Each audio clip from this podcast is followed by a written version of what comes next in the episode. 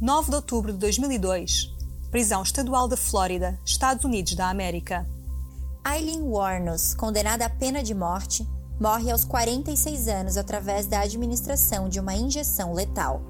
É o fim de uma serial killer que assumiu a morte de seis homens entre 1989 e 1990. Uma mulher implacável, que desde o nascimento teve uma vida trágica. Eu sou Samia Fiat. Eu sou Cláudia Sérgio. E este é o Crime sob o Holofote. Eileen Warnos nasceu no dia 29 de fevereiro de 1956, em Rochester, no estado norte-americano do Michigan, no seio de uma família desestruturada. A mãe, Diane Warnos, era ainda menor de idade. O pai, Leo Arthur Pittman, estava preso, condenado por abusos sexuais de menores. Depois desta detenção, Leo Arthur passou por uma instituição psiquiátrica, com um diagnóstico de esquizofrenia. Foi lá que tirou a própria vida ao enforcar-se. Eileen era a segunda filha de Diane e Leo Arthur, que já eram pais de Kit, que tinha nascido um ano antes. Mas não foi um bebê desejado. Pouco depois de nascer, tanto Eileen como Kit foram abandonados pela própria mãe na casa dos avós maternos. Diane nunca mais se encontrou com os filhos. Laurie e Brita Warnos, os avós, tornaram-se responsáveis pela educação dos netos. Contudo, trouxeram ainda maior instabilidade à vida das duas crianças, principalmente a de Aileen. Brita não era uma avó atenciosa e afetuosa. Alcoólica, tinha um temperamento difícil. Os gritos e os insultos eram a sua forma de educar os netos, não havendo espaço para gestos de carinho. Laurie, o avô, abusava sexualmente da neta. Aileen, que cresceu com estes comportamentos, ficou com uma visão deturpada do sexo depois de estar com o avô, reproduzia o que tinha feito com o próprio irmão. Já ao relacionar-se com outras crianças, percebeu que podia trocar o próprio corpo por bens. O sexo tornou-se a sua arma de troca. Aos 14 anos, Eileen engravidou. O filho nasceu em Detroit e foi dado para adoção, sem remorsos da parte da mãe. Nunca se soube a identidade do pai da criança e nunca mais se soube nada sobre o menino. Decide então abandonar a casa dos avós. Viveu num carro abandonado, num bosque, e vivia da prostituição. A forma como usava o sexo fazia com que tivesse dentro dela um ódio aos homens. Sentia-se usada por eles, ainda que o ato em si não lhe provocasse qualquer pudor, mas cada cliente aumentava a aversão, a fúria e a cólera. Foi detida diversas vezes por vários motivos. A primeira vez que esteve na prisão foi em 1974, acusada de conduta imprópria e condução sob efeito de álcool. Estava bêbada e disparava para o ar a arma que tinha sempre consigo, uma calibre 22. O comportamento agressivo e desviante levou-a para a prisão muitas vezes. Chegou a ser detida por atirar uma bola de bilhar a um homem num bar, por prostituição, por roubos, tentativa de falsificação de cheques crimes que resultaram em pequenos períodos de detenção. Quando Keith, o irmão, morreu com cancro no esôfago, Aileen recebeu 10 mil dólares pelo seguro de vida deste. Gastou o dinheiro em dois meses, comprou um carro, pagou uma multa de 100 dólares e gastou o resto em luxos e álcool. Depois disso, já sem dinheiro, conheceu o único homem com quem se iria casar, Louis Feld, ele aceitou dar-lhe boleia e ficou interessado quando Aileen sugeriu ser sua mulher em troca de sexo e de uma vida mais confortável. Lewis tinha cerca de 70 anos e era dono de um clube náutico. Aceitou as condições e os dois casaram-se, mas a união durou apenas seis semanas.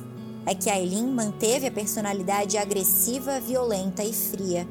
Discutia com as pessoas das redondezas e descontava as frustrações no marido. Foi quando foi agredido por Eileen, que lhe bateu com a bengala, que Lewis decidiu colocar um ponto final naquela relação. Pediu a anulação do casamento e Eileen saiu de casa. Não se voltaram a ver. Na década de 1980, Eileen conheceu o amor pela primeira e única vez. Depois de anos a levar uma vida solitária de crime e prostituição, apaixona-se por Tyra Moore, uma mulher de 28 anos que encontrou num bar gay em Daytona. Pouco depois, as duas foram morar juntas para um motel. Aileen queria dar segurança a Tyra, queria mantê-la perto de si, por isso prometeu que iria providenciar para que não lhe faltasse nada, garantido que ela não precisava de trabalhar.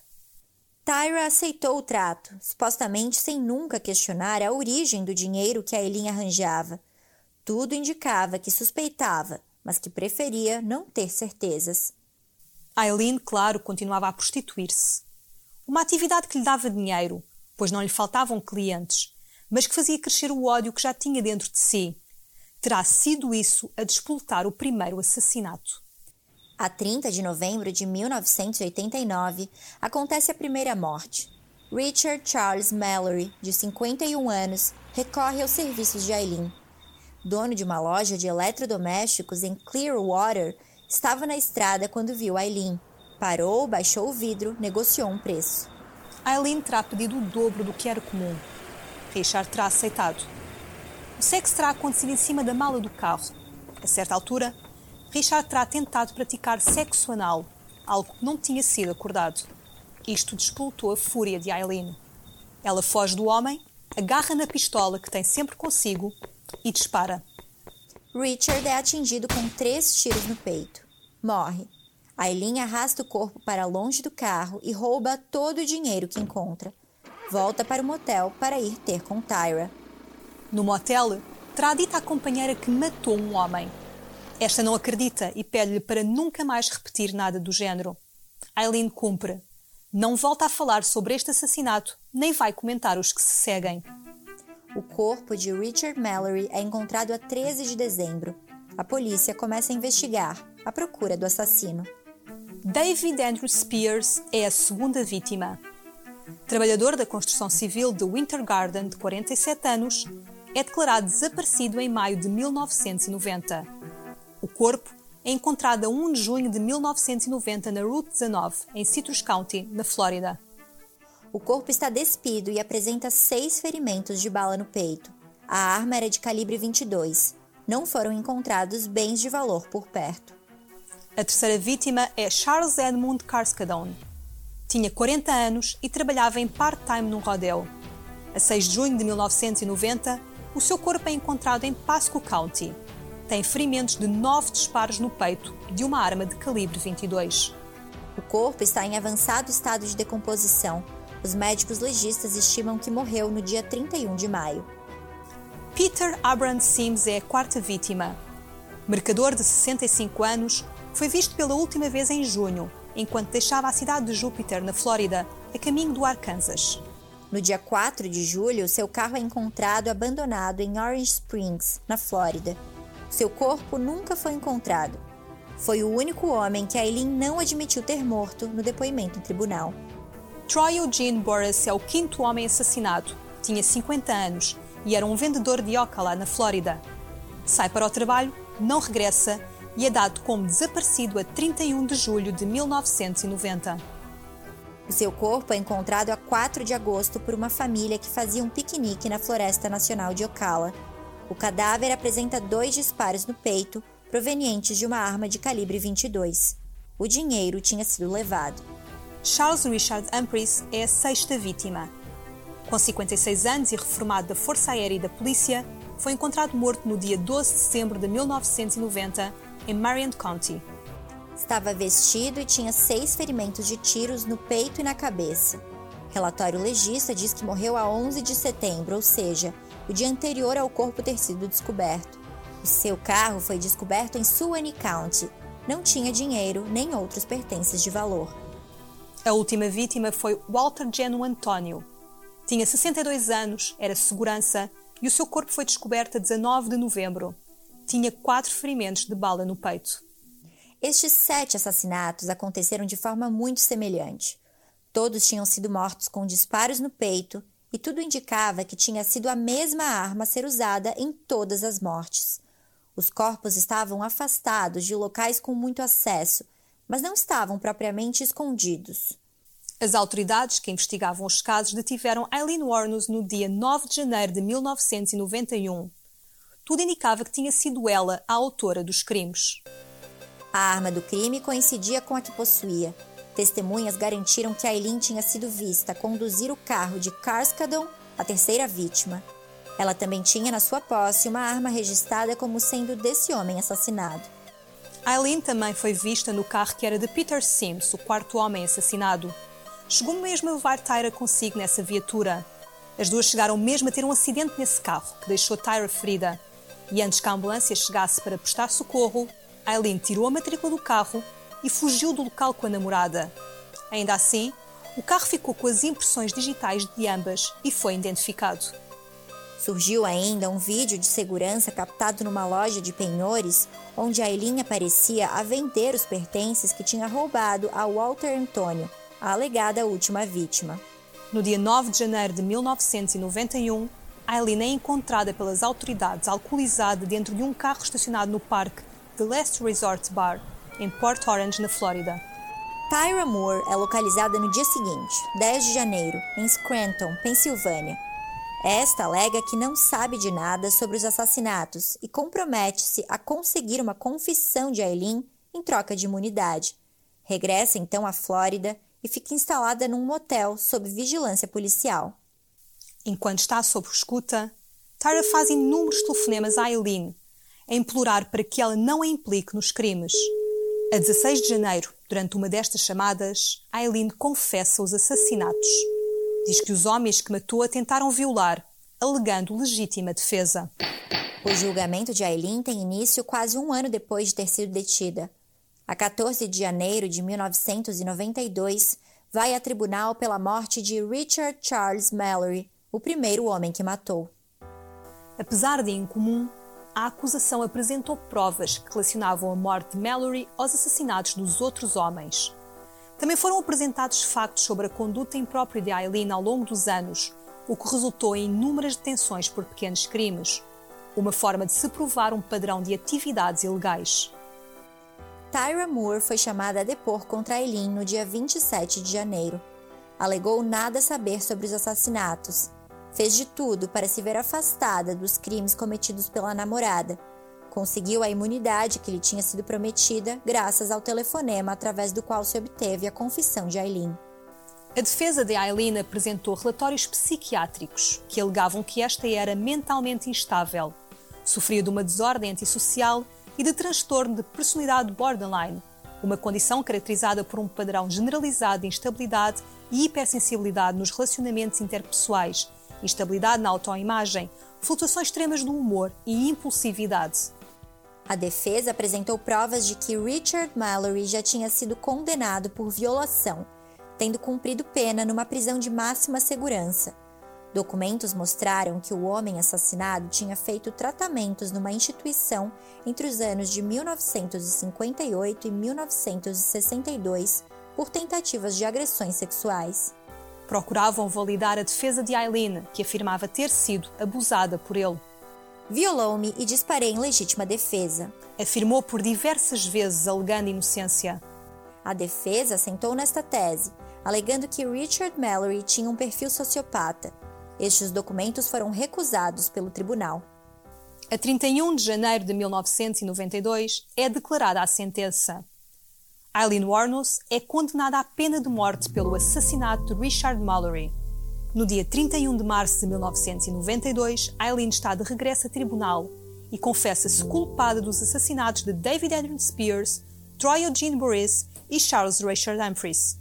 Queria acertar as contas com Deus, diz, justificando o motivo para assumir a culpa destes três assassinatos. Quero confessar-vos que o Richard Mallory violou-me de forma violenta mas estes não, apenas iam começar. Explica.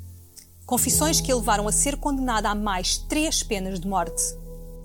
Em junho de 1992, novo julgamento. Eileen Warnos assume-se culpada da morte de Charles Edmund Carskadon. Recebe mais uma pena de morte. Em fevereiro de 1993, outro julgamento e nova confissão. Eileen confessa ter morto Walter Geno Antonio, recebe a sexta e última pena de morte. Eileen não foi acusada formalmente da morte de Peter Abraham Sims, porque o corpo deste homem nunca foi descoberto. Desde que foi capturada, que Eileen apresentou incoerências quanto aos crimes que cometeu. Primeiro alegou que todos os homens que assassinou a tinham violado. Depois, deixou de parte a tese de legítima defesa e alegou a intenção de os roubar sem deixar testemunhas. Já numa entrevista com Nick Broomfield, quando acreditava que as câmeras estavam desligadas, afirmou ter agido sempre em legítima defesa. Diz ter mudado o discurso para acelerar o processo da condenação à morte, pois estava cansada de estar detida. Em 1996, apresentou um recurso à Suprema Corte dos Estados Unidos, mas este foi negado. Em 2001, escreveu à Suprema Corte da Flórida a declarar a intenção de dispensar advogados e encerrar todos os recursos que estavam pendentes. Matei aqueles homens, roubei aqueles homens e matei-os a sangue frio e voltaria a fazer tudo de novo. Não há como me manterem viva, pois voltaria a matar.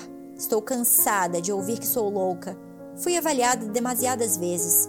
Sou uma pessoa competente, sã e estou a dizer a verdade. Sou alguém que odeia a vida humana e que voltaria a matar. Palavras que foram aceitas em tribunal como verdadeiras. Enquanto esperava no corredor da morte, Aileen fez acusações de maus tratos. Em 2002, alegou que os guardas cuspiam e urinavam na sua comida. Disse que ouviu funcionários a comentarem que a iam levar ao limite para que ela cometesse suicídio. Disse que a queriam tentar violar e que a agrediam. Numa entrevista dada antes da execução para um documentário do cineasta Nick Bromfield, disse: Vou ser levada para encontrar Deus, Jesus, os anjos e tudo o que existe no além. Depois de anos de espera, o dia de se cumprir a sentença chegou. A 9 de outubro de 2002, recusa a última refeição e pede apenas uma chávena com café. Às nove e meia da manhã, recebe a injeção letal que lhe vai tirar a vida. Eileen tem então autorização para fazer uma declaração final. Só queria dizer que estou a navegar com o Rock e regressarei como no dia da independência, com Jesus no dia 6 de junho, como no filme, com uma grande nave espacial e tudo. Regressarei. Palavras que não foram compreendidas e que terminaram quando Eileen perdeu a consciência. É declarada morta às 9 horas e 47 minutos. Tornou-se na segunda mulher a ser executada na Flórida e a décima nos Estados Unidos desde 1976, ano em que a pena de morte foi recuperada nesse país após um interregno de 10 anos.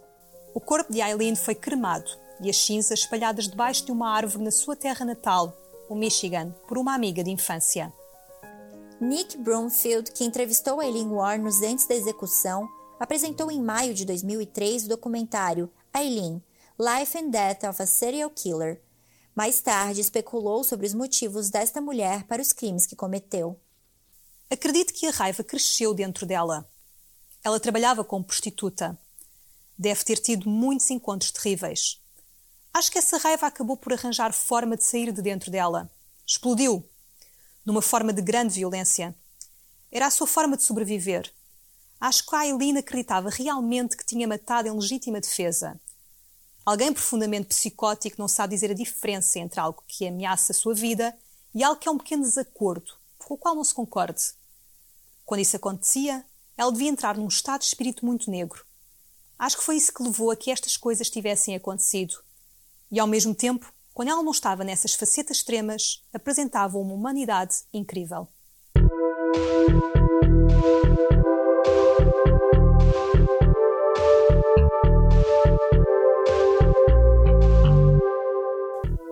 Sobre o Holofote é um podcast produzido pela equipa do holofote.pt. Apresentação Cláudia Sérgio e Fiates. Escrito por Cláudia Sérgio. Captação de som Jorge Verdasca. Edição Jorge Verdasca e Samia Fiates.